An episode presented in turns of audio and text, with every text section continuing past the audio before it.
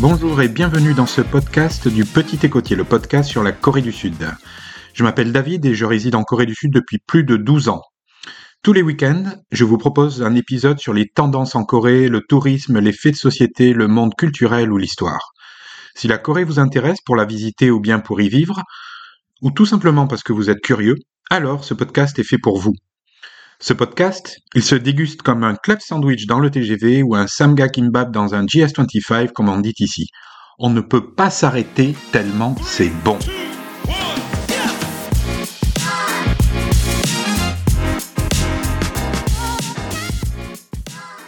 La quête d'excellence en Corée du Sud. La Corée du Sud est célèbre pour son système éducatif intensif. Indépendamment du milieu social, un diplôme d'une université de renom est souvent considéré comme un sésame pour la réussite économique dans la société sud-coréenne. L'intense compétition pour intégrer les facultés de médecine en est un exemple frappant, celle-ci étant perçue comme la voie royale vers la sécurité financière pour les futurs médecins. Bien que la mobilité sociale soit un idéal profondément enraciné en Corée, incarnant l'aspiration à une nation plus égalitaire, étudiants et parents sont majoritairement focalisés sur l'admission dans les institutions prestigieuses. Avec la conviction que l'enseignement scolaire classique n'est pas suffisant pour atteindre les sommets, de nombreux élèves complètent leur journée par des cours dans des académies privées. Hagwon. Ces établissements, autrefois libres de toute contrainte horaire, ont dû limiter leur fermeture à 22 heures suite à des problématiques de santé liées au manque de sommeil des étudiants. Néanmoins, l'apprentissage se poursuit pour beaucoup. Que ce soit dans des cafés studieux ou à travers des cours particuliers à domicile bien après l'heure de clôture officielle des académies. Face à cette exigence de 12 années d'études intensives, comment les étudiants sud-coréens ressentent-ils leur éducation? Quel regard portent-ils sur le système éducatif de leur pays cet article offre une plongée dans les expériences de trois étudiantes sud-coréennes afin de saisir la pression éducative prévalente en Corée. Nous recueillons les récits de Kim Ye-ji, qui a récemment intégré l'Université des langues étrangères de Corée, après un parcours dans un lycée spécialisé en langues étrangères, de Jung Taeyeon, étudiante en troisième année à l'Université de Corée et également issue d'un lycée spécialisé en langues, et de Kim Se-min, actuellement lycéenne dans le même type d'établissement. Quels efforts avez-vous consacrés pour être admise dans l'université de votre choix? Jung Mon appétence pour l'étude s'est transformée en ambition compétitive suite à mon transfert dans une école primaire privée. Si l'apprentissage en soi était plaisant, les années ont été ponctuées d'efforts acharnés pour maintenir d'excellents résultats et ainsi me garantir une place dans une université de prestige. J'ai même passé une année au Canada pour perfectionner mon anglais. Cela, combiné à ma formation dans un lycée spécialisé en langues étrangères et le suivi rigoureux des conseils de mes professeurs, a pavé ma voie vers l'université de Corée. Kim Yeji. Dès mon jeune âge, mes parents ont discerné mon intérêt et ma prédisposition pour les langues. Inscrite en maternelle anglophone, je n'avais pas conscience que cela préparait mon chemin vers l'université, mais cela a établi un fondement solide pour mon apprentissage de l'anglais.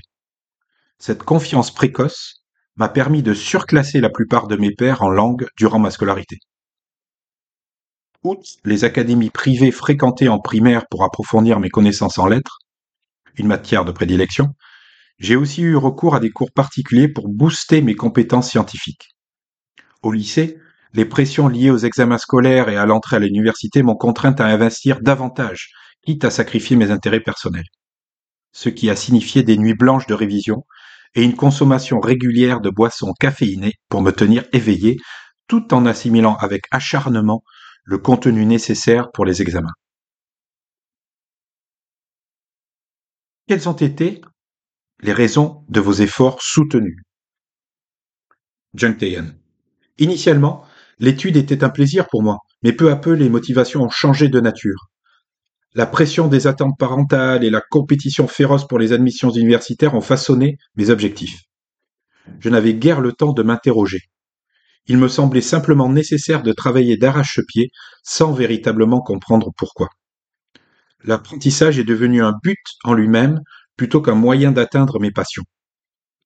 Je me suis engagé dans ce parcours académique sans me donner le temps de réfléchir à ce que je souhaitais vraiment en retirer ou aux orientations à prendre.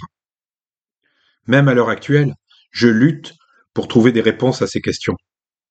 Les efforts investis et les connaissances acquises durant ma jeunesse ont une grande valeur. Mais si j'avais pris le temps de définir mes motivations et mes objectifs plus tôt, peut-être serais-je moins confronté à ces dilemmes aujourd'hui et mieux à même de comprendre mes préférences et qui je suis. Quelles étaient vos principales préoccupations quand vous étiez lycéenne? Jung Mes préoccupations ne se limitaient pas aux enjeux académiques. Mon principal souci était de vivre ma scolarité de façon saine. En tant qu'élève d'un lycée spécialisé, ma routine était exigeante. Rentrer à minuit, repartir à 6 heures du matin. Cela a engendré des problèmes de santé auxquels j'ai dû faire face, jusqu'à devoir négocier avec mon professeur pour préserver du temps pour l'exercice physique, sacrifiant certaines heures d'études du soir. La pause imposée par la pandémie de Covid-19, en dernière année, m'a permis de retrouver un équilibre. Kimieti. En tant que lycéenne, je me demandais sans cesse pourquoi je devais faire ces efforts et si ce que je faisais pouvait vraiment être considéré comme des études. Je me questionnais sur la pertinence de mémoriser les différents types de festivals français ou de retenir par cœur des passages de texte en anglais. Ces interrogations engendraient une réflexion profonde. Pourquoi est-ce que je fais ça?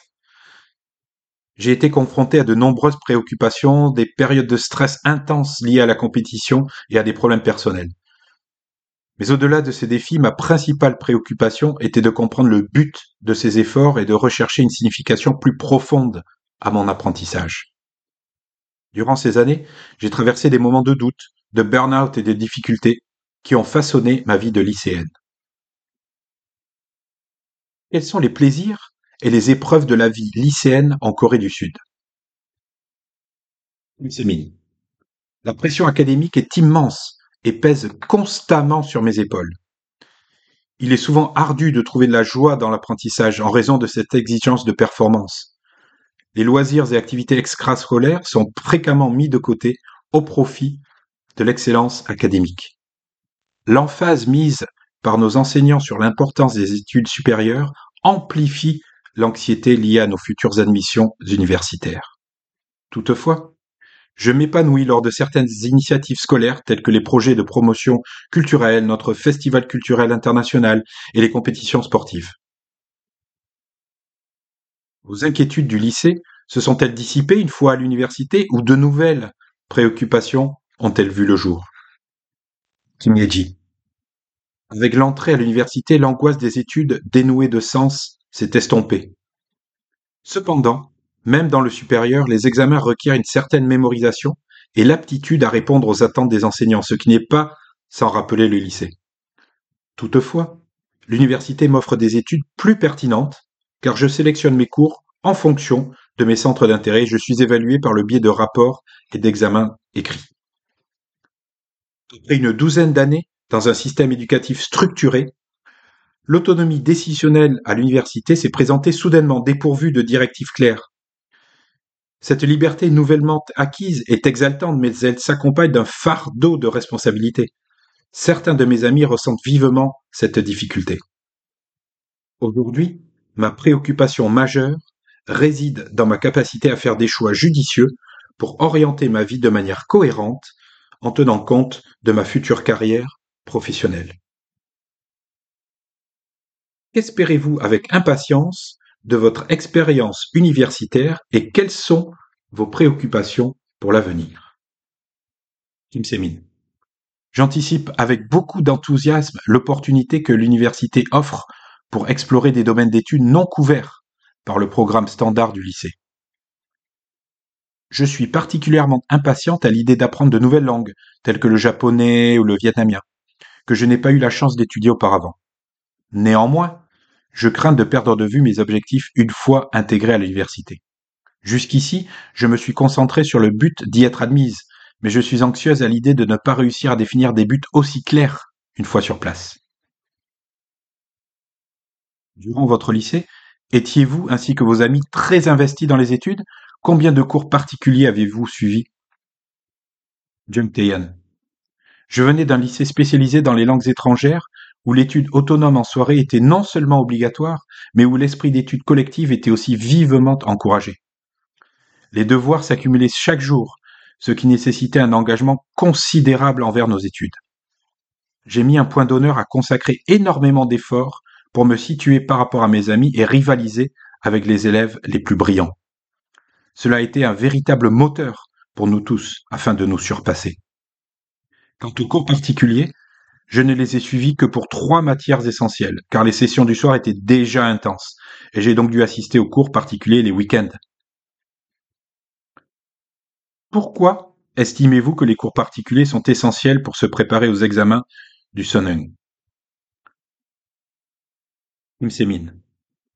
En mathématiques, l'enseignement scolaire se concentre sur les concepts et problèmes de base et n'apporte pas suffisamment les questions plus complexes qui figurent souvent aux examens. Ainsi, les cours particuliers deviennent cruciaux pour exceller. De plus, si les notions fondamentales ne sont pas solidement acquises, cela se reflète inévitablement sur les résultats scolaires, d'où ma fréquentation d'une académie pour renforcer ses bases. Pour le coréen et l'anglais, l'étude autonome de la grammaire et d'autres concepts peut s'avérer complexe. Les académies proposent des séances de pratique pour les exercices de rédaction essentiels pour obtenir de bons résultats académiques et pour s'entraîner à répondre au type de questions posées lors des examens nationaux. Que pensez-vous de la compétitivité dans la société coréenne et de la pression extrême en matière d'éducation? Je considère que la compétition n'est pas intrinsèquement négative. Elle peut être un moteur pour le désir de réussir et pour l'augmentation de la motivation. Toutefois, l'excès de compétition peut priver les étudiants de temps précieux pour l'introspection et la découverte de soi. Cela constitue l'un des problèmes de la pression excessive de l'éducation en Corée. Il est vrai que pour euh, beaucoup d'étudiants, ils trouvent leur voie et ils s'épanouissent. Mais j'ai vu également beaucoup de mes amis faire face à des inquiétudes et des incertitudes après leur formation. La focalisation sur les notes plutôt que sur le développement des compétences individuelles et de la personnalité tend à standardiser les étudiants et les empêcher de penser par eux-mêmes, les rendant dépendants d'autrui. J'ai personnellement vécu cette période et je m'efforce de la dépasser. Dans les académies, les élèves sont encouragés à penser par eux-mêmes tout en étudiant, mais un changement plus large dans la société et dans les méthodes d'enseignement et d'évaluation est impératif pour surmonter ces problèmes. Kim dit J'ai été choqué d'apprendre qu'une petite fille que ma mère connaît se lève tôt pour aller à des cours particuliers et à des séances de conseil avant l'école primaire. Aujourd'hui, il n'est pas rare de voir des enfants de maternelle se lever tôt pour faire des mathématiques de niveau lycée, et même des enfants de maternelle qui publient des vlogs d'études de plus de 10 heures sur YouTube, se lamentant de ne pas étudier suffisamment. Il est difficile de penser que c'est le bon chemin. Vivre dans l'unique but d'entrer à l'université dès le plus jeune âge est triste, si une personne consacre sa vie à l'université, de l'enfance à la vingtaine, elle manque d'opportunités de socialisation et de développement personnel. Cela peut conduire à une croissance personnelle insuffisante et à des déceptions une fois à l'université. L'éducation en Corée encourage la mémorisation au détriment de la pensée critique et ne favorise pas la réflexion personnelle, ce qui n'est pas propice au développement de la personnalité. Le système éducatif coréen produit des experts qui ne savent pas penser par eux-mêmes et qui manquent de développement personnel. Ce modèle doit changer. Kim Semin. La pression associée à l'éducation, notamment dans les sciences, est écrasante. Comme tout le monde assiste à de nombreuses académies, il m'arrive de me sentir obligé de faire de même. La compétition avec mes amis est source de stress. Parfois, je ressens que les études obligatoires le soir sont une perte de temps. En outre, les frais des académies peuvent représenter une charge financière, même si on est désireux d'y assister. Souhaitez-vous ajouter quelque chose à propos du système éducatif en Corée? Kim dit. En étudiant profondément le français, j'ai pu faire une comparaison entre l'éducation en France et en Corée. En France, le système éducatif universitaire est moins hiérarchisé et il n'y a pas cette culture de préparation à l'université dès la petite enfance comme en Corée. De plus, Le baccalauréat français est un examen qui exige une réflexion écrite, une compétence bien différente des tests à choix multiples. Il y a beaucoup à apprendre de cette méthode. À travers les témoignages de ces trois étudiantes, il apparaît clairement que de nombreux éléments de la culture éducative en Corée du Sud appellent des changements profonds. Malgré l'excellence de leurs résultats aux examens d'entrée universitaires ou leur présence dans des lycées réputés, elles expriment de profondes préoccupations. Leur assiduité, bien que contribuant à forger leur résilience, ne les prépare pas nécessairement à déterminer ce qu'elles souhaitent faire une fois à l'université ou en tant qu'adultes. Les disparités économiques s'intensifient, privilégiant ceux qui ont les moyens d'investir dans des cours privés coûteux et qui finissent par dominer les examens d'entrée. Merci de m'avoir écouté jusqu'à la fin pour cet épisode du Petit Écotier, le podcast sur la Corée du Sud. Merci aussi à la plateforme pixabay.com et à Music Unlimited pour le crédit musique. Merci enfin à mes amis auteurs et autrices et à l'association Séoul Accueil que vous pouvez retrouver sur séoulaccueil.com. Sur ce site, vous pourrez consulter la version numérique du Petit Écotier. Si vous avez un sujet qui vous intéresse plus particulièrement, si vous voulez participer à ce podcast, ou bien si vous avez des questions, n'hésitez pas à me laisser des commentaires sur les plateformes de podcast et j'y répondrai. Je vous souhaite une excellente semaine, merci encore et au week-end prochain.